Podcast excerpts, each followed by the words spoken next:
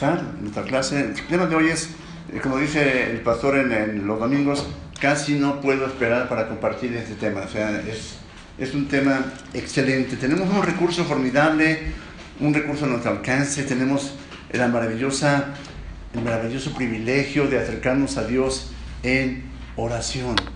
La oración es una forma de acercarnos a Dios, de estar eh, hablando con Él.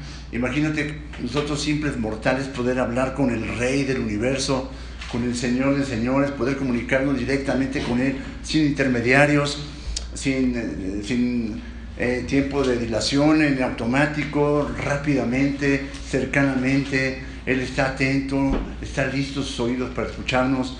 Tenemos ese gran privilegio que no todo el mundo tiene. Así que el tema de hoy es un tema sumamente importante. No podemos conseguir una vida de creyentes, una vida cristiana sin la oración. Y para empezar el tema necesitamos entender y definir qué es la oración. Así que tienen ahí eh, unas hojitas, pueden tomar sus notas aquí. Tenemos, vamos a definir la oración. ¿Qué es la oración? Según el Catecismo Breve de Westminster, la, la respuesta a la pregunta 98, pregunta qué es la oración y la respuesta es la oración es un ofrecimiento de nuestros deseos a Dios. La oración es un ofrecimiento, si quieres tomar notas, sería muy bueno que lo hicieras.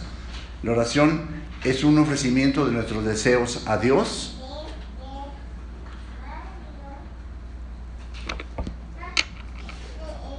por cosas agradables a su voluntad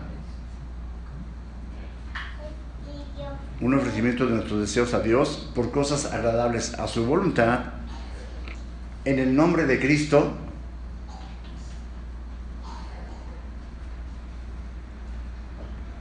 con confesión de nuestros pecados,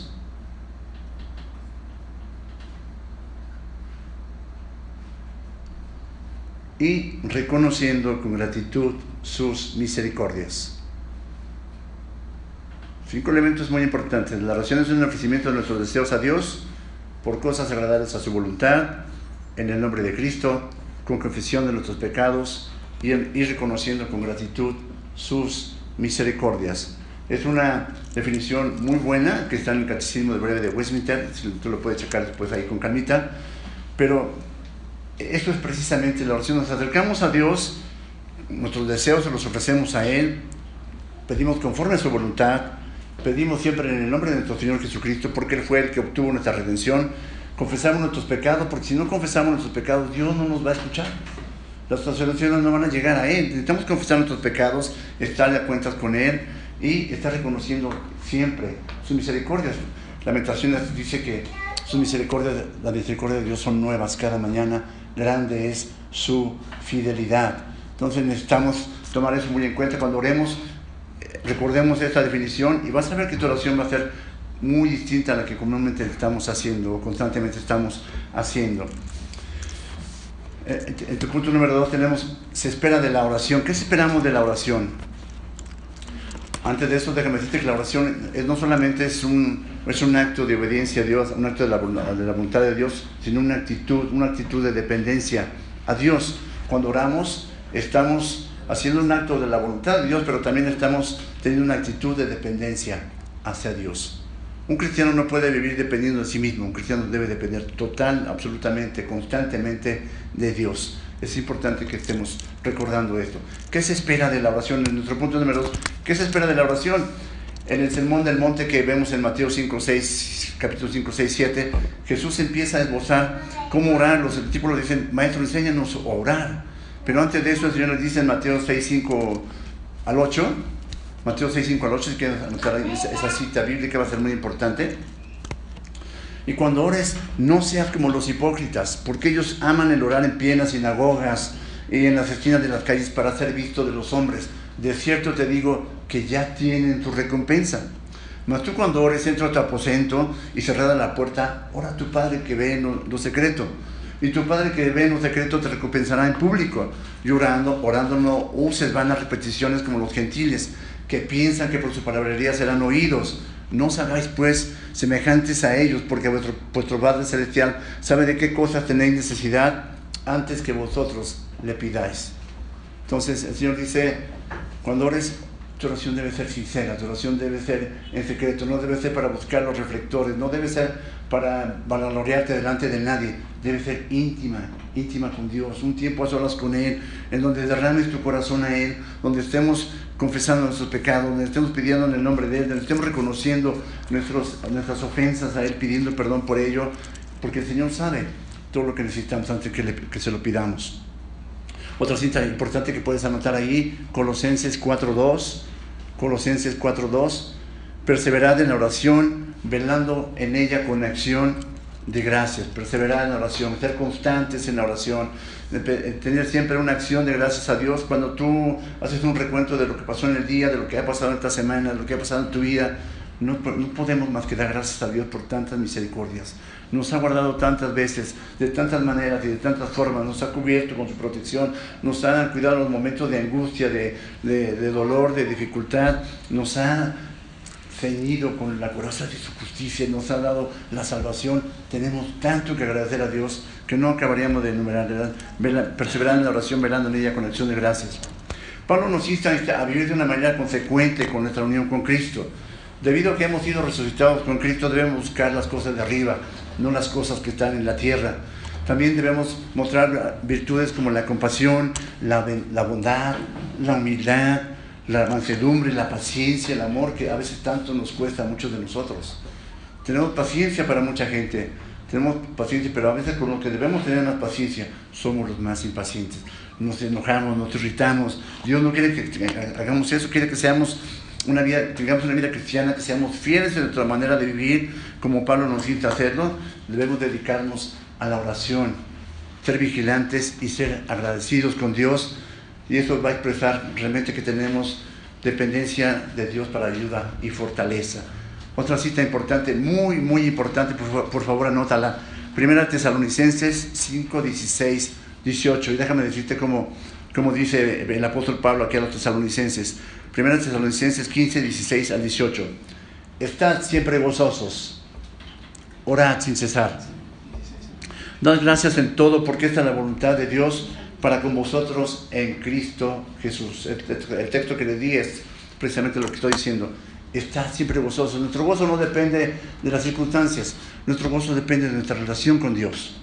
Entonces un cristiano debe estar siempre gozoso, venga lo que venga, pase lo que pase, debemos estar gozosos, sabiendo que tenemos a Dios con nosotros, orar sin cesar, estar en constante comunión, comunicación con Dios, dar gracias en todo, no solamente por lo bueno, también por lo que a veces no parece tan bueno. Debemos dar gracias a Dios en todo, porque esta es la voluntad de Dios para con vosotros en Cristo Jesús. En este versículo Pablo nos está exhortando que estemos contentos, gozosos, a orar continuamente y dar gracias en todas las cosas, en todas las circunstancias. Y la razón por la cual debemos hacerlo es porque esa es la voluntad de Dios. Muchas veces oramos para que Dios nos conceda las peticiones de nuestra voluntad, pero pocas veces oramos para que nosotros cumplamos la voluntad de Dios es muy diferente cuando lo oras de esa manera. Así que la oración no es algo que sea opcional para los cristianos, antes bien es la voluntad de Dios que debemos encontrarnos con Él en oración constantemente, frecuentemente, y Pablo dice, oren sin cesar. Esto no quiere decir que va a estar orando las 24 horas, ¿verdad? pero sí quiere decir que en todo tiempo, cuando vas en el auto, cuando vas a la escuela, cuando vas, estás en el súper, cuando vas caminando, cuando vas en el metrobús, cuando vas en el metro, cuando vienes a la iglesia, en el camino, ora, ora. Hay tantas cosas por las cuales necesitamos orar. Necesitamos que Dios tome control de eso y, y qué mejor manera de estar en comunicación con Él. La oración no solamente es una convocatoria divina, es también una invitación real, es un gran privilegio. Comencé diciendo que esto no lo, esto no lo tiene el mundo. El mundo no, no está orando a Dios verdaderamente. El mundo ora cuando viene un evento de un temblor, cuando viene un accidente, cuando viene una cuestión que, que, les impacta. Es cuando a veces ellos claman a Dios. Pero un creyente debe estar orando en todo tiempo, en toda circunstancia, en todo momento. Estén las cosas bien, no estén tan bien. Viene un deceso, ora. Viene un nacimiento de ora vienes a la iglesia, ora, estás en el súper, ora, estás en el camión, ora, haz tantas cosas, hermanos. Es un gran privilegio que tenemos. Imagínate, eh, dice aquí nuestro texto, nuestra lectura. Imagínate que Bill Gates o Steve Jobs quieren arreglar tu computadora y tú dices, no, no, gracias, no necesito que me ayudes. ¿no? Hablando de gente humana, ¿no? Pero imagínate al Rey Todopoderoso, no te preocupes, yo voy a arreglar tu vida. No te preocupes, yo voy a sostenerte en esos momentos de angustia, de dolor. No te preocupes, yo voy a estar haciéndome cargo de tu familia. No te preocupes, yo voy a hacerme cargo de tu matrimonio. El Rey de Reyes cuando le pedimos, como decimos al principio, confiesa tus pecados, ponte a cuentas con Él, pídelo en el nombre de Cristo, pídelo conforme a su voluntad y vas a ver los efectos de la oración. Es increíble, es una maquinaria impresionante, espiritual, que cuando la echas a andar, de verdad te quedas sorprendido. Es muy importante que estemos. Otra, otra, anota otra, por favor, cita bíblica, Efesios 3, 12, otro versículo. Efesios 3:12, dice, en quien tenemos seguridad y acceso con confianza por medio de la fe en Él. Efesios 3:12. Importante que tengas estas citas ahí para que las relaciones con la, lectura que estamos estudiando hoy, el estudio de la oración. Recuerden que estamos hablando de disciplinas espirituales. Alguien preguntaba en la primera clase, yo lo recuerdo bien, pero ¿cómo puedo hacer para, para tener una disciplina espiritual? Bueno, ya vimos la semana pasada, memoriza, medita en la palabra de Dios. La memorización y la meditación de la palabra de Dios, conéctalas con este tema de hoy, que es la oración, y vas a ver que tus oraciones van a ser completamente diferentes. Cuando estás meditando en la palabra de Dios y, si piensas, por ejemplo, este, el firmamento anuncia la obra de Dios y los cielos cuentan la gloria de Dios, el firmamento anuncia la obra de sus manos, te quedas, ah, caray, Dios es el creador del universo, el sustentador del universo. Cuando yo veo las estrellas y la luna, estoy viendo el poder, y la gloria de Dios. Tengo que agradecer a Dios por, su gloria. Tengo que agradecer a Dios por su poder. Tengo que agradecer a Dios porque siendo el creador de todo eso, se haya fijado en mí. Muy importante que estemos considerando eso. Siguiente punto que vamos a analizar ahí en sus hojitas, la oración, ¿cómo lo tienen ahí en sus notas? Es aprendizaje. Punto número tres, la oración es aprendizaje. En un sentido, la oración debe ser tan natural para un creyente como el respirar mismo. Nosotros hemos recibido el espíritu de adopción y por lo cual clamamos, dice Pablo, Abba, Padre, Papito. Pero al mismo tiempo crecemos en nuestra capacidad de orar. Cuando estamos orando, no solamente estamos reconociendo a Dios como nuestro Padre, no solamente estamos confiando en Él como nuestro Señor, al mismo tiempo estamos creciendo en nuestra capacidad de orar. ¿Cómo, ¿Cómo se aprende la oración? Vamos a ver tres maneras en cómo aprendemos a orar. Y eh, te van a parecer muy obvias, pero, pero son muy importantes. ¿Cómo aprendemos a orar? Hay tres maneras. Primero, la oración se aprende orando. Parece muy obvio, ¿verdad? Pero la oración se aprende orando. Cuando tú estás aprendiendo un idioma, un instrumento musical, ¿qué haces? Empiezas a practicar, empiezas a, a, tocar, empiezas a hablar y a veces no te va a salir bien, pero conforme lo vas haciendo más y más y más y más, entonces te vas a dar cuenta que tu oración va a ser más fluida, tu oración va a ser muchas veces más cristocéntrica, tu oración va a ser muy diferente, ya no estás pidiendo, ya no, es el, el que hablas al almacén y Señor te pido que me des esto y que me pongas esto y que me hagas No, Señor, como decía el apóstol, te pido que me ayudes a darte gloria con mi vida, que me ayudes a ser obediente. Señor, te pido que me ayudes a amar a mis hermanos, que me ayudes a honrar a mis padres, que me ayudes a amar a mis hijos profundamente, que me ayudes a hacer testimonio y luz, Señor, que me ayudes a hacer diferencia en un mundo de oscuridad, que pueda yo ser luz en donde quiera que yo vaya, que pueda compartir el Evangelio, porque normalmente no comparto el Evangelio, tu oración va a ser completamente diferente. La oración la aprendimos primeramente orando. Otra manera que aprendemos la oración es orando con otros. La oración se aprende no solamente orando, sino también orando con otros. Y podemos aprender diferentes modelos piadosos de oración, podemos estudiar el contenido de sus oraciones, la oración con la que muchas veces la gente ora. Si tú lees, por ejemplo, la vida de Spurgeon, te vas a dar cuenta que él oraba 10 horas al día. Lutero oraba 8 horas al día, decía, si yo no oro 8 horas al día, siento que no he orado. Eh, grandes hombres de la, de la Biblia han, han, orado, Daniel tenía oraciones preciosas ahí en el libro de Daniel. Si tú lees a Edras, vas a escuchar a mí, vas a ver oraciones portentosas, vas a escuchar la oración máxima de nuestro Señor Jesucristo, que en todo tiempo estaba orando. El Hijo de Dios orando. ¿Por qué? Porque la oración es muy importante.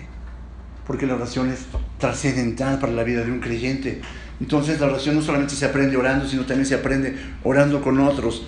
Podemos eh, escuchar cómo oran cómo, escucha cómo ora el pastor los domingos, escucha cómo oran otros hermanos que tú conoces, escucha cómo oran los grandes hombres de la Biblia, ve las escrituras, ve, analiza, checa, revisa y vas a ver que, que en ningún momento, por ejemplo, Pablo lo vas a pedir, Señor, te pido para que me saques de la cárcel porque estoy prisionero aquí y hace tanto frío y yo tengo, yo tengo temor.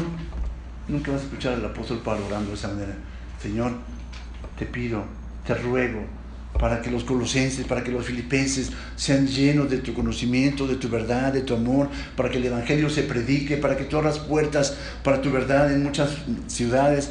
Está hablando por cosas que son importantes para la obra del Señor, para la obra de Cristo. Ojalá un día nuestras oraciones puedan ser diferentes y puedan ser como las de ellos. Se aprende, la oración se aprende orando con otros. Desarrolla, desarrolla en un punto que siga, ahí tienes un punto en tu hoja, Paco. Sí. ¿Cómo dices su punto ahí? Desarrolla una relación de orar en pareja. Ok. Y no se refiere precisamente a orar en pareja con tu esposo, sí, hay que hacerlo con, con la esposa, con el esposo, este, con, con quien estés tú, pero se refiere más bien a orar con alguien, a orar con otra persona. Aquí el, el, el pastor Carson hace una remembranza de cómo, cuando era estudiante, cómo él se reunía semanalmente con un pastor para orar. Él aprendió a orar directamente de un pastor que él veía que era una persona que tenía santidad en su vida y que le gustaba la forma en que oraba. Y él aprendió a orar de esa manera y fue muy importante para su desarrollo, para su preparación. Y fue de mucha influencia y de mucho valor desde entonces para él. De la misma manera nosotros podemos orar, aprender a orar con personas que, que, que tienen esa ese privilegio y ese gusto de hacerlo y de hacerlo para el Señor, de estar orando. Recuerde que en nuestra comunidad misionales tenemos lo que llamamos el 2 o 3. ¿Alguien ha hecho el 2 o 3 con algún hermano? ¿No? ¿Sí?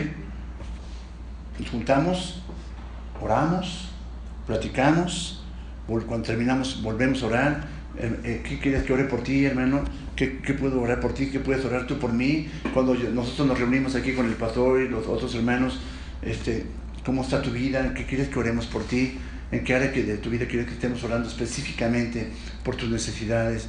Es, es, precioso cuando podemos orar de esta manera. Orar, desarrollar una forma de orar en pareja, no necesariamente con tu esposa, con tu esposo. Desde luego hay que hacerlo con ellos, hay que hacerlo con nuestros hijos, los que somos casados, los que tenemos esposa, esposo, eh, tenemos que orar con, él, con nuestro esposo, con nuestra familia, con nuestros hijos, pero también se refiere a orar con los hermanos, orar con otros, otros cristianos que, que también son de buen testimonio y de ayuda para nosotros y va a ser de gran, de gran aprendizaje.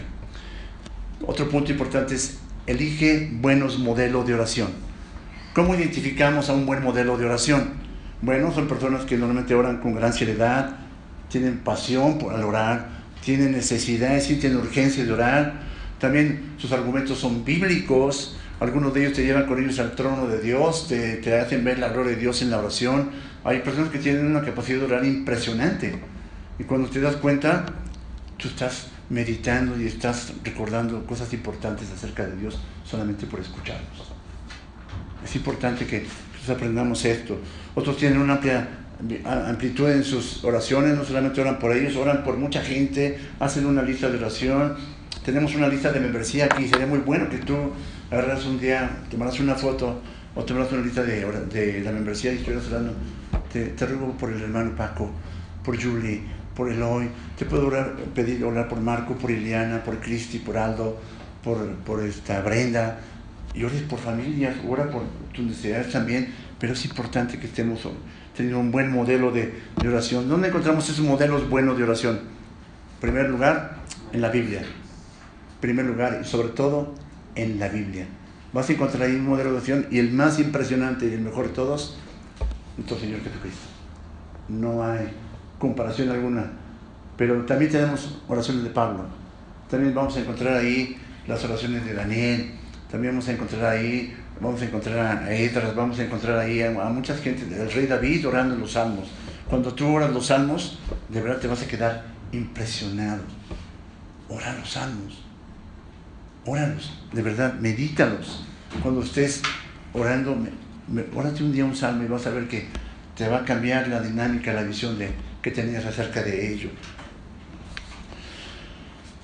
Lo más importante que se aprende la oración es de estar meditando en las escrituras. Es importante esta práctica de hacerlo en nuestra vida cristiana. No solamente obedecemos la palabra de Dios, venimos los domingos y ¿qué hacemos cuando, cuando vamos a comenzar el culto? Cantamos la palabra de Dios. Estamos cantando acerca de teología, cuando estamos haciendo cantos aquí los domingos, todos los cantos que cantamos aquí tienen su grado de teología, ¿sabes? No sé si lo has checado, lo has visto, pero estamos cantando la palabra de Dios, estamos escuchando la palabra de Dios estamos orando la palabra de Dios, de esta manera estamos conectando nuestras disciplinas espirituales al aporte bíblico de la oración. No lo pierdas de vista, no, no es que hagamos los domingos una cosa aislada de lo que estamos haciendo hoy. No es que hagamos entre semana una cosa aislada de lo que estamos, en iglesia en casa, no está separada de, esto. En las comunidades misionales no están separadas de esto ni del culto de los domingos. Todo está íntimamente conectado. ¿Para qué? Para que aprendamos que tenemos un Dios grande, todopoderoso, santo, recto, justo, misericordioso, bondadoso, fiel, eterno, omnipresente, omnisciente, al que podemos acudir sin intermediarios en una oración profunda, plena, que nos va a ayudar y a sostener en nuestra vida cristiana. Así que algo que es muy útil, esto también anótalo por ahí porque a lo mejor viene una pregunta del quiz, algo que nos va a poder nos va a ayudar enormemente para mejorar nuestras oraciones es leer, memorizar y meditar las escrituras. Leer, memorizar y meditar las escrituras. Mientras leemos, busca, algo en lo que puedas estar alabando a Dios. Busca algo en lo que podemos estar agradeciendo a Dios. Si estás viendo acerca de la salvación, Señor, me miraste a mí cuando yo no ni siquiera pensaba en ti. Me tomaste cuando yo estaba muerto en mis delitos y pecados. Me, hiciste pasar de las tinieblas a, tu luz admirable sin que yo tuviera ningún mérito ni participación en ello. Busca algo que puedas agradecer a Dios. Busca algo que puedas alabar a Dios. Que la palabra, la palabra nos convenza de nuestros pecados que nos lleve a la confesión, al arrepentimiento en nuestras oraciones, promesas, propósitos de Dios para nuestras vidas y que permita que todo eso forme parte de nuestra oración, no solamente de los domingos, no solamente de hoy, sino de todos los días y en todo momento, para que estemos orando sin cesar por tantas y tantas misericordias de parte de Dios para con nosotros. Ahora vamos a hacer algo, alguna duda en este, en, esto, en este tenor, en estos puntos que acabamos de ver. Recuerden, ya vimos que es la oración, ya vimos cómo se aprende, cómo aprendemos a orar, en qué formas podemos hacerlo, dónde encontramos buenos modelos de oración. Y ahora vamos a ver algunos modelos particulares de oración en, las escrituras.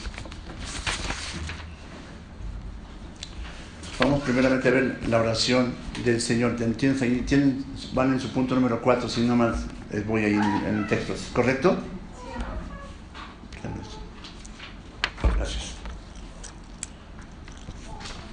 contenido de la oración, vamos con la oración del Señor. La gente le llama, el mundo le llama el Padre Nuestro, nosotros le llamamos la oración modelo y aquí lo vemos como la, oración del Señor.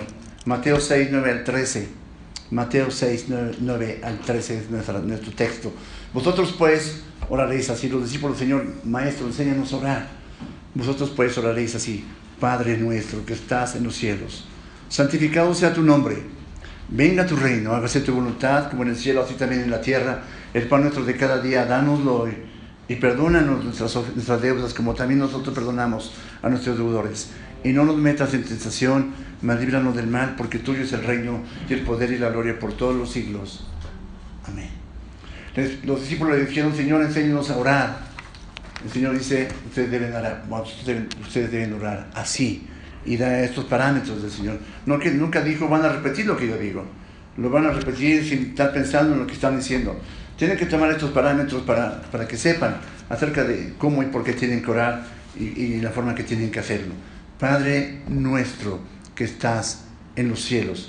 Nos recuerda que tenemos una afiliación de hijos hacia nuestro Padre, que tenemos un Padre celestial, nos, nos recuerda nuestra posición privilegiada con relación a Cristo por lo que Él ha hecho por nosotros.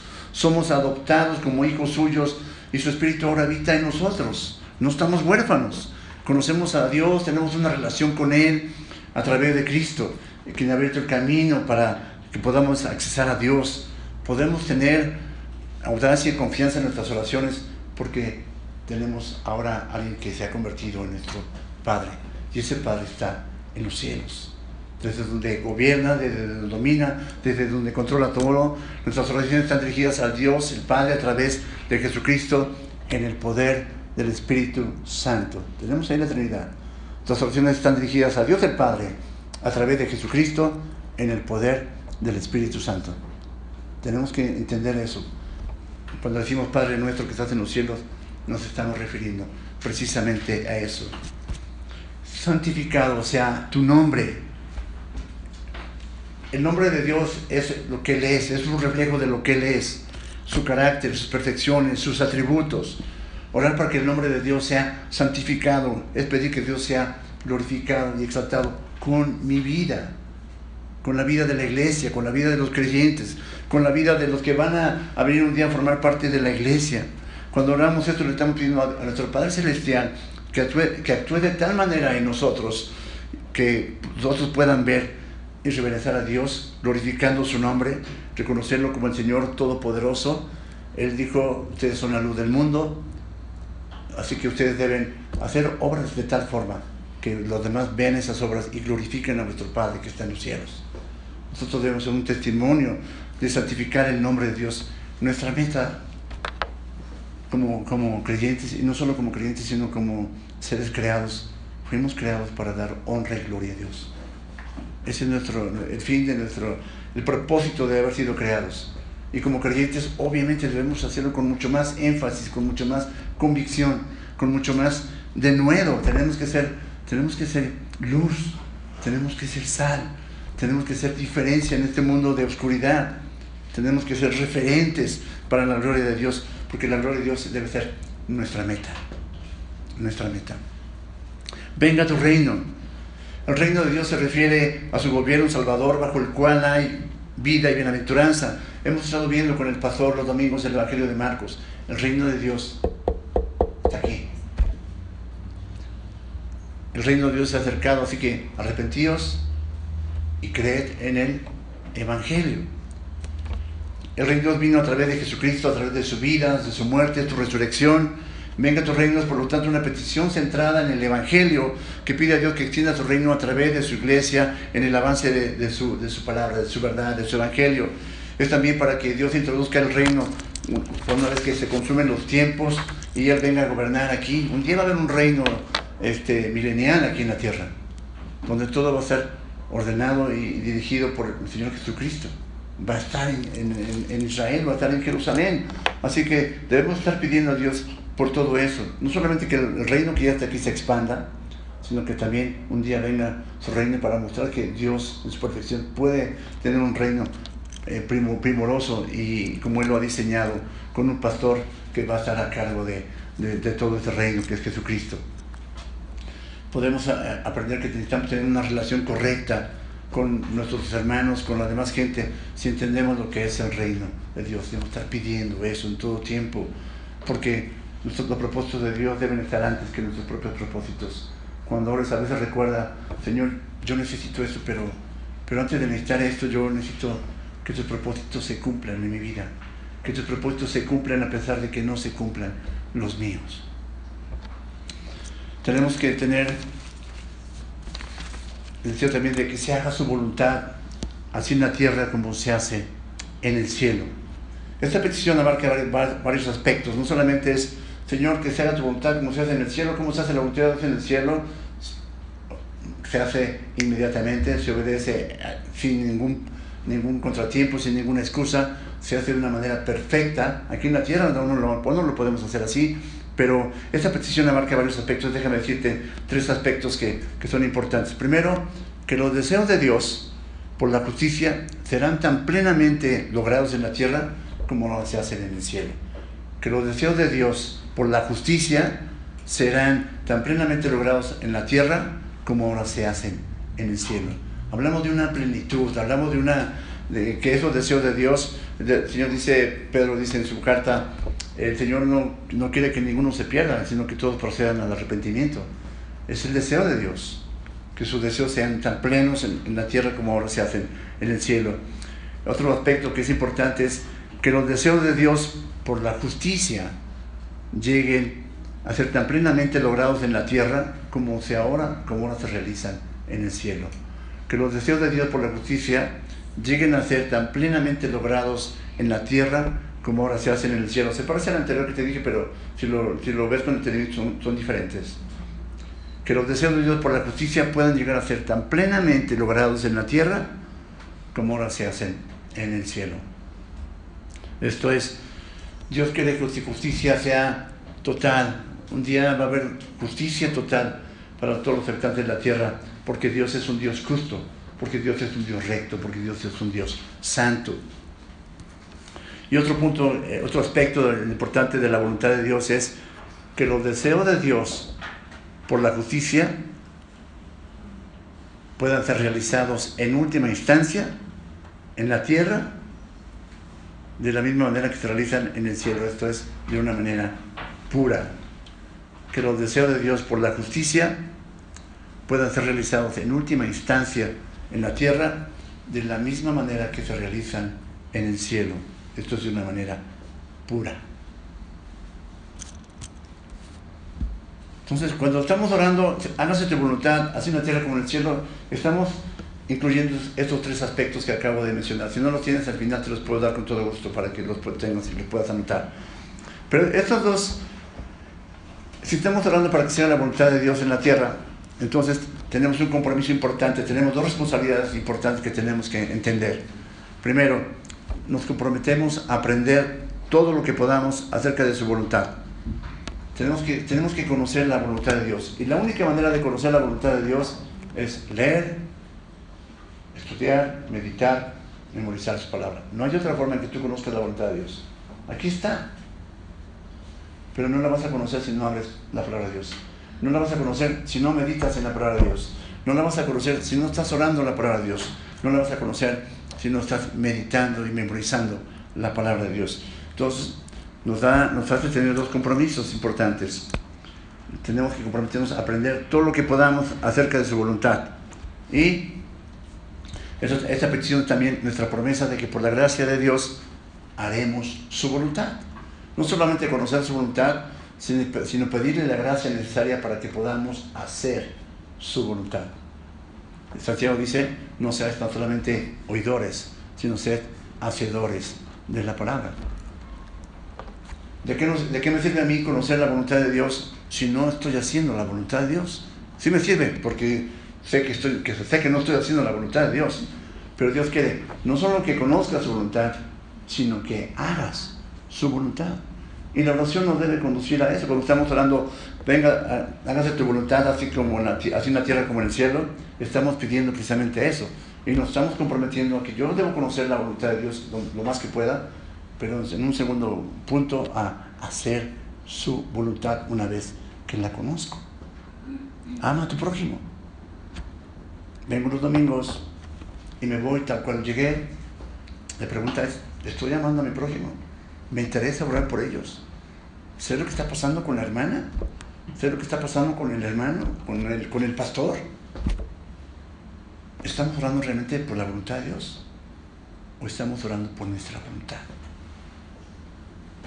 Es importante que, estemos meditando en esto. Es muy importante. Danos hoy nuestro pan de cada día. Sigue la oración modelo ahí. Voy un poquito más rápido. Danos nuestro pan de cada día. Esta petición nos recuerda que tenemos una constante y cotidiana dependencia de Dios. A menudo puede ser que nosotros tengamos necesidad o a veces no tenemos, a veces nos está yendo aparentemente bien y dice, pues tengo abundancia de mi refrigerador está lleno, mi mesa está, está a, a, a tope, la despensa está bien surtida y a veces no estamos pensando en nuestra necesidad de, del pan de cada día. Pero en el tiempo de Jesús a los jornaleros se les solía pagar cada día por el trabajo que realizaban. Entonces, si alguien terminaba una jornada, tenía para comprar lo que necesitaba. Si alguien no podía tener una jornada por alguna razón o no podía trabajar por estar enfermo, no tenía lo necesario para, para poder solventar sus necesidades. Cuando oramos, esta, esta petición estamos reconociendo nuestra completa confianza en la provisión de Dios, en nuestro Padre Celestial, que no nos va a dejar nunca. El salmo, hay un salmo que dice, no recuerdo el salmo, pero dice, joven fui envejecido y nunca he visto a un justo desamparado, ni su descendencia que mendigue pan. Dios es el proveedor, Dios es nuestro sustentador, Dios es el que le pedimos ayuda y Él se muestra fiel en todo y es todo suficiente, nos da lo que necesitamos. Esta, petición también nos recuerda que, que Dios es solamente quien provee. Tú dices, es que yo trabajé y yo lo gané. Sí, pero ¿quién te dio la fuerza para trabajar? ¿Quién te prestó la vida hoy para que tú vinieras a trabajar? ¿Quién te permitió despertar? ¿Quién te llena de energía, de fortaleza? ¿Quién hace que tu corazón funcione? ¿Quién hace que tus pulmones respiren? ¿Quién hace que tu, tu intelecto esté intacto para que puedas discernir lo que estás haciendo? Dios. Entonces cuando estamos meditando en eso, estamos, Señor, danos el pan de cada día. No quiero que me, que me des el pan de toda mi vida, quiero que me des el pan del día porque mi dependencia de Dios debe ser todos los días. Porque todos los días necesitamos de, de Dios. No hay nadie que pueda decir yo lo necesito de Dios hoy. Perdónanos nuestras deudas como nosotros perdonamos a nuestros deudores. Aquí el pecado está, está referido, señalado como una deuda. Esta es una petición de confesión de nuestros pecados a, a Dios y de buscar nuestro perdón, el perdón de Él. Cuando oramos de esta manera estamos reconociendo la santidad de Dios y que le hemos ofendido. Estamos reconociendo que hemos pecado contra Él. Estamos reconociendo que Dios es piadoso, que es misericordioso, que tiene una capacidad enorme de perdonar, que es paciente que Dios no se desespera como nosotros nos desesperamos, que Dios perdona como nosotros no perdonamos, que Dios está siempre atento y dispuesto cuando ve un corazón humillado, contrito, para decir, Señor, te ofendí, hice esto mal, pensé esto mal, dije esto mal, vi esto mal, perdóname. Y Dios cuando ve un corazón sincero, te perdona y te limpia de tus pecados, es, es increíble, es maravilloso. Y, aquí el versículo nos dice, perdona nuestras deudas como nosotros perdonamos a nuestros deudores. No quiere decir que el perdón de Dios esté eh, limitado a que nosotros estemos perdonando a los demás, sino más bien, por como Dios nos ha perdonado a nosotros, nosotros debemos, estamos con la responsabilidad de perdonar a los demás. Maestro le decían, ¿cuántas veces debemos perdonar? ¿Hasta siete? No te digo hasta siete, sino hasta setenta veces. Siete. Perdona siempre. Todas las veces que, que es perdona. Perdona porque yo te perdono todas las veces que tú me pides perdón, cuando te arrepientes verdaderamente. Porque mucha gente perdona, pero si tú no perdonas, además tú, Dios, Dios te perdona. Pero al momento que Dios te perdona, nuestra obligación es perdonar a los demás, porque te pone que tenemos el Espíritu de Dios morando dentro de nosotros. Entonces es importante que, que entendamos esto. Esto habla de, este, esto de perdonar habla de una expresión de amor, no solamente por Dios, sino también por los demás introduce el aspecto de nuestras relaciones, a la, relaciones con los demás, a la oración que estamos este, esbozando, la oración que estamos diciendo, la oración que estamos practicando. Nos recuerda que creer en el Evangelio tiene grandes y profundas implicaciones sobre cómo debemos amarnos los unos a los otros. Dios nos amó cuando éramos enemigos. Dios nos perdonó estando en la cruz. Decía, Padre, perdónalos porque no saben lo que hacen. Lo escupieron, lo insultaron, lo trajaron, se mofaron, pero Él no se bajó de la cruz. Lo hizo por amor. Nosotros debemos hacer lo mismo. Debemos hacer mucho más de lo que hacemos. La verdad es que yo, yo, yo se lo digo aquí enfrente y se lo digo con, con vergüenza. Yo a veces no como lo, estoy, como lo estoy enseñando aquí, pero estoy aprendiendo igual que ustedes. Y esto me, esto me confronta a mí primero de que mi oración tiene que ser diferente. Tengo que orar más. Tengo que pedir a Dios que me dé la gracia para orar y entender a través de su palabra, de las escrituras, que necesito orar por cosas que a veces no oro. Y, dejar que Dios haga el resto. No nos dejes caer en tentación, mas líbranos del mal. ¿Significa esto que Dios no tienta a pecar? No, Dios no puede ser tentado por el mal y él mismo no tienta a nadie. Entonces, ¿qué significa esta, petición? La clave es entender que, que no niega la, la, tentación. En otras palabras, la oración, la significa que nos conduce no a la tentación, sino a la justicia, a situaciones en que lejos de ser tentados, seamos protegidos. El hecho es, no dejes caer en tentación, Señor, ayúdanos a resistir la tentación, ayúdanos a guardarnos de la tentación, ayúdanos a no involucrarnos en momentos de tentación, ayúdanos a no estar buscando la tentación, que tú nos estés guardando. Uno, algo que yo oro siempre es, Señor, guárdame también de mí mismo, que no me confíe de mí mismo, porque el momento, el momento que yo quiero confiar en mi propia sabiduría, estoy en peligro, estoy en riesgo de caer, estoy en riesgo de ser tentado y de ceder a la tentación. Señor, líbrame aún de mí mismo. Ayúdame a confiar plenamente en ti. El Padre nuestro es una, nosotros llamamos la oración modelo, es una oración modelo para nosotros. No debemos estar repitiendo solamente las palabras como, como si fuera un cliché, un fetiche, un amuleto y yo oro el Padre nuestro y en automático todos en el, en el mundo espiritual se van a mover a mi favor. No, no significa eso, significa que lo que yo debo, lo que estoy orando lo debo de entender, lo debo de comprender, lo debo de aplicar y debo humillarme ante Dios Todopoderoso para que me cubra con el poder de su, de su, de su sombra preciosa, de sus alas preciosas, que, que me guarde en el hueco precioso de su mano y que me ayude a darle gloria con mi vida. Eso es lo que el Señor está enseñando en, esta oración modelo. ¿Alguna duda con esto? Bueno, vamos a ver entonces otro, otro modelo de oraciones, las oraciones de Pablo. Ahí en, en la hojita tienen las oraciones de Pablo. Vamos rápidamente ahí a las oraciones. Estamos con, con el tiempo en corto. Eh, anote por favor, segunda de, segunda de Tesalonicenses 1, 3 al 12. Segunda de Tesalonicenses 1, 3 al 12. Estamos hablando, bueno, tiene ahí su hojita, pero los puntos que vamos a mencionar ahorita solamente para que los tengan ahí de manera enunciativa y después los podamos repasar en casa. Es, primero, Pablo da gracias a Dios. Siempre vas a escuchar escuchando al apóstol Pablo dando gracias a Dios por cómo Dios estaba obrando en la iglesia de, de aquí, de allá, por cómo Dios estaba expandiendo el Evangelio, por cómo la obra de, de, de la palabra de Dios está expandiendo en todos lados. Pablo estaba siempre dando gracias a Dios, daba gracias por los hermanos, daba gracias por la situación que le estaba pasando y que aunque le estaba pasando penurias, el Evangelio se está expandiendo a pesar de todo. Dice, hay unos predican a Cristo por contienda, por envidia, pero todos el Evangelio es predicado y en esto me gozo. Señor, estoy contento, te doy gracias por ello. Eh, Pablo también ora con una perspectiva eterna, en, esa misma lectura de Tesalonicenses 1, 3, 12, Pablo ora con una expectativa de eternidad, por el regreso de Cristo, por la reivindicación de los creyentes, juicio para los incrédulos. Eh, él está pidiendo, él tiene la, él decía, para mí el vivir es Cristo y el morir es ganancia. Nuestra ciudadanía está en los cielos, de donde esperamos al Señor Jesucristo. Eh, todo lo que yo era lo tengo por basura para ganar a Cristo. Su expectativa, la expectativa de Pablo era de eternidad.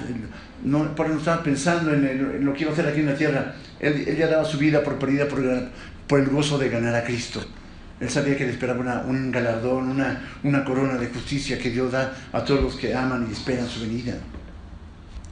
Entonces, Pablo ora dando gracias a Dios, Pablo ora con una expectativa eterna, Pablo ora para que los cristianos sean dignos de su llamado. En un sentido, nadie, nadie somos dignos del llamado de Dios, pero a través de Dios podemos ser llamados, eh, nuestro, hacer que nuestro llamado sea digno, que podamos crecer a la altura y a la estatura de nuestro Señor Jesucristo. Él decía, sed imitadores de mí como yo soy imitador de Cristo. Como cristianos ya hemos sido llamados por Dios, pero ser digno de nuestro llamado significa vivir de una manera consistente con el Evangelio. Significa que, que vivamos lo que estamos profesando, que vivamos lo que decimos. La acusación de, del Señor Jesucristo a los fariseos se dice, ustedes dicen, pero no hacen. Ustedes atan pesadas cargas a los demás, pero ustedes no, no las llevan. Tenemos que ser consecuentes con lo que estamos orando, siendo obedientes a Dios en todas las cosas. Y también Pablo ora para que Dios pueda cumplir cada resolución para el, para el bien y cada obra de fe en su poder. Pablo ora para que Dios pueda cumplir cada resolución para el bien y cada obra de fe por su poder. Pablo ora para que los cristianos sean capacitados en el conocimiento de la, de la verdad para formular objetivos centrados en el Evangelio. Pablo ora para que esos objetivos se cumplan. Pablo ora para que tus deseos y metas de un creyente estén centrados en, en los propósitos de Dios y en la expansión de su reino. Pablo ora para que podamos llevar fruto espiritual. Él, habla incluso, menciona el fruto del Espíritu. Allí en Gálatas habla del fruto del Espíritu. El fruto del Espíritu es amor, gozo, paz, paciencia, benignidad, bondad, fe, mansedumbre, templanza. Contra estas cosas no hay ley, decía el apóstol Pablo. Es algo muy importante que tenemos que estar recordando. Cuando estamos en nuestra agenda de oración, cuando estamos orando en casa o en cualquier lugar en que estemos orando, estamos impulsados por nuestras propias peticiones o estamos impulsados por los propósitos de Dios. ¿Qué es lo que predomina en nuestra oración? Pablo ora para que el Señor Jesús sea glorificado en todo. Si tú puedes ver leer las cartas del apóstol Pablo ahí en el Nuevo Testamento y vas a ver que Dios siempre empieza la oración, Pablo, perdón, Pablo empieza la oración con Dios y termina la oración con Dios. Pablo, siervo de Jesucristo. Pablo, junto con los hermanos, están apóstoles de Jesucristo y termina siempre con una oración de acción de gracias al Señor. Pablo siempre comienza sus oraciones con Dios y termina con Dios. Ojalá que nuestras oraciones puedan comenzar igual y terminar igual. Que comiencen con Dios y terminen con Dios. Pablo también ora para que, para que los, los creyentes sean glorificados en Cristo. ¿Qué significa esto?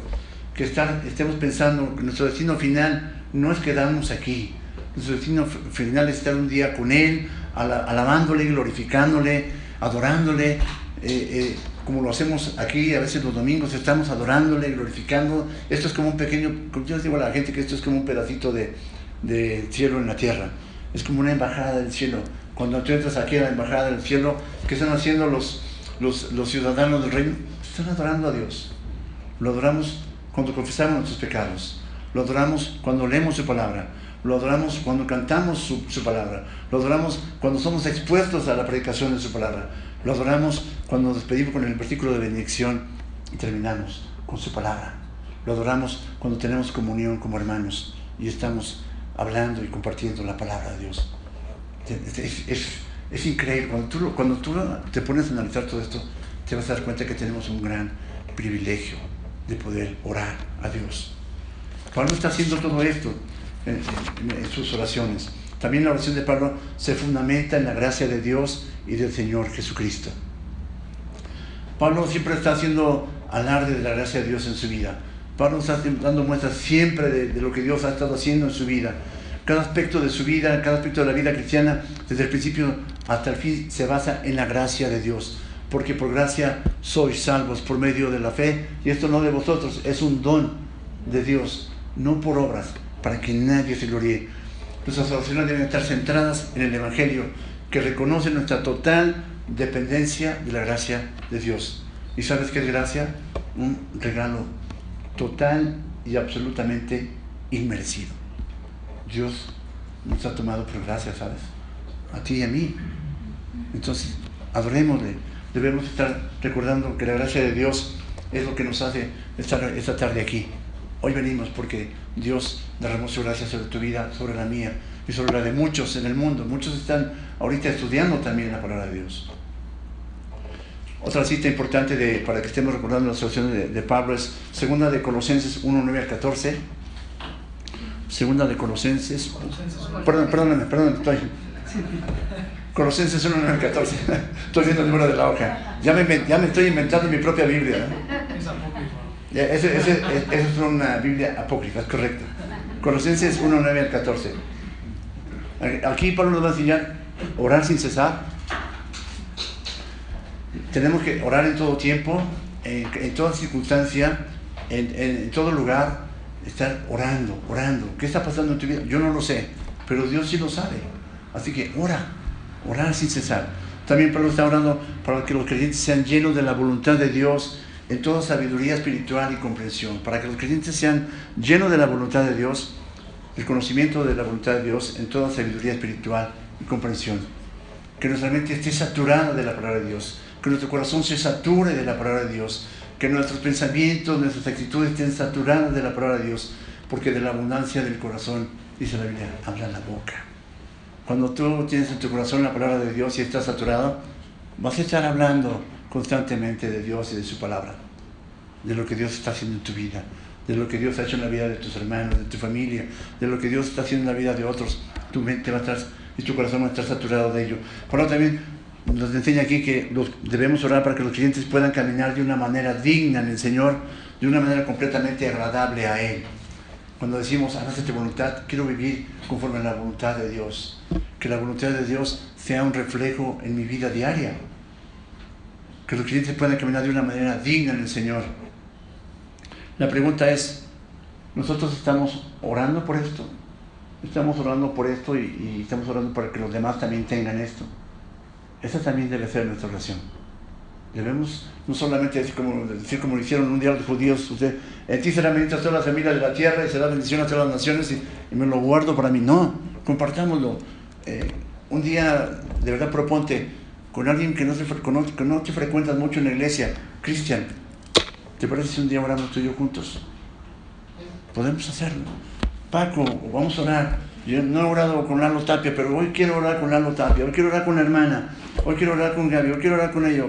Sería muy, muy bonito que pudiéramos hacer esto. Sería precioso. Una vida agradable a Dios consiste en cuatro cosas. Y ya estamos cerca del final. Una vida agradable a Dios consiste en cuatro cosas antes de que entremos a nuestro punto 5. Primero, si quieres anotarlo, producir fruto en toda buena obra. Una vida agradable a Dios consiste en cuatro cosas. Y estas cuatro cosas son, primero, producir fruto en toda buena obra. Segundo punto, segunda cosa, aumentar nuestro conocimiento de Dios. Aumentar nuestro conocimiento de Dios. Otra, otra cosa que consiste en una vida agradable a Dios es ser fortalecido por Dios ser fortalecido por Dios para mostrar resistencia y paciencia.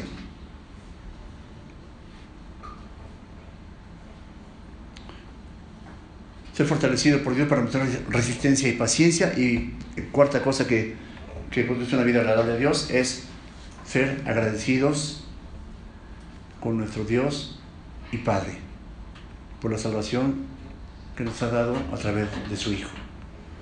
Ser agradecidos con nuestro Dios y Padre por la salvación que nos ha dado a través de su Hijo.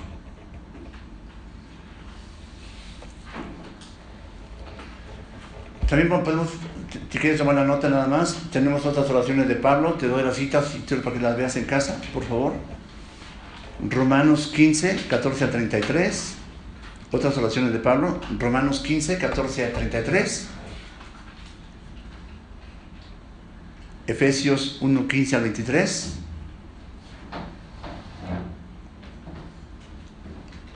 Efesios 3, 14 al 21.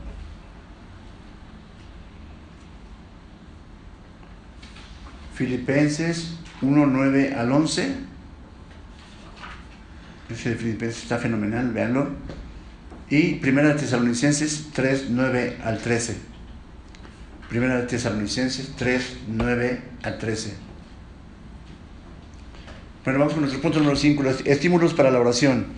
Tenemos dos estímulos para la oración que vemos ahí en estas hojas. El primer estímulo es Dios responde la oración. Lo tienes ahí en tu hojita, así que a lo mejor no tienes que anotarlo. Dios, ¿por qué, ¿por qué debemos orar? Qué, ¿Cuál es mi estímulo para orar? Primero, porque Dios siempre responde nuestras oraciones. Obviamente cuando, cuando no hay pecado en nuestras vidas, cuando estamos de cuentas con Él, cuando estamos, hemos confesado nuestros pecados, cuando oramos en el nombre de Cristo, cuando pedimos por nuestra voluntad, Dios responde la oración. En el Salmo 65, 2, David se refiere a Dios diciendo, tú oyes la oración. Y Cristo dice en Mateo 7, 7 al 8, pedid y se os dará, buscad y hallaréis, llamad y se os abrirá, porque todo aquel que pide, recibe y el que busca, halla, y al que llama, se le abrirá. Dios responde a la oración.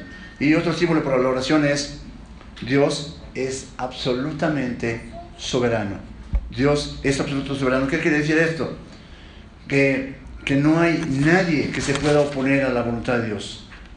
La oración no entra en conflicto con la soberanía de Dios.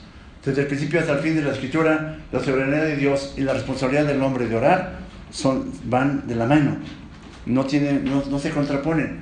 Nosotros pedimos y el Señor en su soberanía contesta nuestra oración. Nadie se puede oponer a su respuesta. No hay nadie que, que esté más grande que Él. Y uno de los medios que nos ha dado para acudir a Él pues es precisamente la oración. Nos comunica su, su voluntad a través de su palabra y nosotros le comunicamos nuestras necesidades a través de la oración. Y también le comunicamos nuestras acciones de gracia a través de la oración. Y también le comunicamos nuestra gratitud y nuestro deseo de, de vivir para su gloria a través de la oración. Entonces, ¿cómo concluimos esto? Bueno, primero, algo que va a ser importante, algunas ayudas prácticas para la oración. Debemos tener un plan para orar. Debemos tener un plan para orar. Tu, tu está como punto número 6. Tenemos, debemos tener un plan para orar. Y aquí déjame decirte, debemos cultivar un hábito de oración. Es importante cultivar un hábito de oración. Que no sea algo casual en tu vida, que no sea algo eh, que de repente agarras al azar y, ah, pues ahora voy a orar porque se me, acordé que tengo que orar yo lo voy a... No, debemos cultivar un hábito de oración. Así como cultivas un hábito de lectura, un hábito de práctica, de estudio, cultiva un hábito de oración. También destina tiempo específico para orar. Destina tiempo específico para orar. Así como cuando agendas una cita con alguien, hoy voy a estar con el Señor 10, 15 minutos, 5 minutos, media hora. Tengo, destina un tiempo específico para orar. Y también es mejor orar brevemente con frecuencia que muchas veces por largo tiempo, que pocas veces por largo tiempo. Es mejor orar brevemente con frecuencia que pocas veces haciendo largas oraciones. Y aprovecha el tiempo. Otro punto importante es aprovecha el tiempo en tu plan para orar. Ya, ya lo dijimos hace rato, mientras caminas, a veces vas de repente caminando por algún lado y ora. Vas manejando, ora vas eh, viajando en el bus, en el metro, ora. Estás en el súper o estás en algún lugar donde puedes orar, tienes un tiempo, estás esperando al dentista, ora. Vas camino a la iglesia, ora. Es importante. También cinco, hay cinco maneras de mantener la concentración. Cinco maneras de mantener la concentración en la oración. Déjame te, las comento. Primero, dale voz a tus oraciones dale voz a tus oraciones. Esto es, puedes orar en voz alta. Yo, a veces mi esposa está orando, digo, por favor, ¿podrías orar en voz alta? Cuando estamos dando gracias por los alimentos, este, a veces oramos nosotros solos, pero es bien bonito cuando podrías orar, hermano, por que todos escuchemos. Dale voz a tus oraciones. Y no siempre tienes que hacerlo así, pero cuando puedas hacerlo, ayuda, porque no solamente estás meditando, sino estás escuchando lo que estás orando. También ora mediante la escritura. Es muy importante. Cuando estés leyendo algún texto y te venga alguna promesa, alguna, eh, algún principio de parte de Dios, algo que te, que te recuerde darle gracias o agradecerlo o estar, eh, te está confrontando, ora usando la escritura. Ya vimos los ejemplos de Pablo, y mencionamos los salmos, están, son las vivencias que, que estaban ocurriendo en la vida de ellos. Ora usando las escrituras va a ser de gran ayuda. También ora sobre lo que lees en las escrituras. De repente eh, alguien me comenta, oré, es que leí esto, este, ¿cómo, ¿cómo podemos entender eso? Ah, mira, tienes que hacer, después recuerdo, me preguntó de esto, yo no había pensado en esto, entonces puedo orar sobre eso. Realmente me confrontó, realmente me quedé pensando en eso. Ora también usando himnos de alabanza. Yo no sé tú, pero yo le digo a mi esposa, cuando ponemos himnos en la casa, cuando ponemos cantos en la casa de los que escuchamos aquí también, te cambia la atmósfera de tu casa. Te cambia la atmósfera del coche cuando vas manejando y estás en el tráfico. Te cambia la atmósfera cuando estás ahí esperando en algún lado y pones un himno y estás escuchando. Te cambia totalmente y te, hace, te lleva a las escrituras. Y también, otra manera de mantener la concentración, ora diariamente. Que no pase un día sin que, sin que no ores. Yo no sé, pero eh, todo el tiempo podemos estar orando y no, no, no lo hagas en una sola ocasión. Hay tantas veces que tienes que estar orando, de repente ves alguna, algo, algún indigente, alguna gente, alguna situación complicada, supiste de un evento terrible, ora. Debemos orar para que Dios ayude a esas personas, para que el Evangelio llegue a esas personas, para que una gente antes de morir pueda conocer el Evangelio, para que los hermanos o yo pueda ser instrumento de, Dios usando el Evangelio, compartiendo el Evangelio. Tenemos que estar orando diariamente. Y punto número C de nuestras hojitas es desarrolla un sistema para orar. Desarrolla un sistema para orar. Atrás también mencionábamos, eh, cuando puedas, de verdad, cuando puedas, solamente es una, son sugerencias que estamos usando, pero ojalá las pueda tomar en cuenta. Si puedes pedirle un día a Paco la lista de la membresía de la iglesia y la puedes llevar a casa. Ora, ora por los hermanos que aparecen ahí. Tú no sabes qué necesidades tienen todos y cada uno de ellos, pero Dios sí lo sabe. Así que si tú te pones a orar de esta forma, va a ser de gran bendición. Ora usando el directorio de la membresía. Ora usando una lista de oración también. Haz tu propia lista. ¿Te supiste de alguna necesidad de alguien? ¿Supiste de una situación de alguien? ¿Supiste de una acción de gracia de alguien? Ora, únete a él en oración.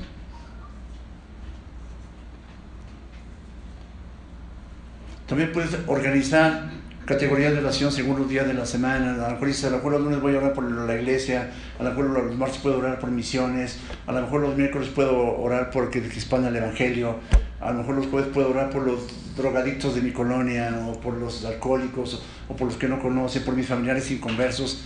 Organiza una categoría de oración de acuerdo a los días de la semana, si es que a ti te agrada hacerlo así. No, no tienes que hacerlo así, pero solamente son, son tips para que los tengas en cuenta y los puedes usar y también, ora cuando lees algún buen libro que te lleva a la Biblia. Estás leyendo algún buen libro que te lleva a la Biblia. Yo estoy leyendo uno que se llama El Evangelio para la Nueva Ciudad. Está, de verdad, léelo, ¿eh? por favor, léanlo. Está. Se lo recomiendo. Léanlo. Te va a llevar a orar. Te va a llevar a la Biblia. Y te va a llevar a la, a la palabra de Dios. Y te va a llevar a dar gracias a Dios por tantas y tantas bendiciones. Realmente tenemos tanto por qué orar. El tema de hoy fue la oración. Así que espero que sea de bendición para ti esto, que no quede, que no quede nada más en la hojita. ¿Sabes que es muy, muy triste y lamentable? Que, que muchas veces vemos tantas hojitas de estas que se hicieron tantas notas, pero las dejaron aquí. O sea, no quiere decir que se la llevas va, a ser, o sea, no, pero quiere decir que ahí estás mostrando tu deseo de realmente aplicar lo que estás aprendiendo, tu interés. Y, y nuestro mayor interés debe ser debe ser la gloria y honra a Dios y comienza desde esos pequeños detalles. Así que, ¿alguna pregunta, alguna duda? Bueno, si no es así, este...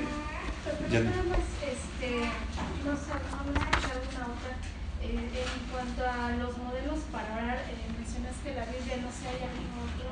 no. Bueno, vimos este, las oraciones de Pablo, vimos que hay hombres que son que son este, hombres dedicados a la palabra de Dios, que están crecidos en la fe, que los escuchas orar, que pueden ser buenos modelos para ti. A veces podemos contar con el pastor y orar. A veces podemos contar con algún hermano maduro y orar. Hay modelos de oración en la Biblia, mencionamos a Daniel, mencionamos a David, mencionamos a tantos. A, de verdad, ver las escrituras vas a encontrar muchos modelos buenos.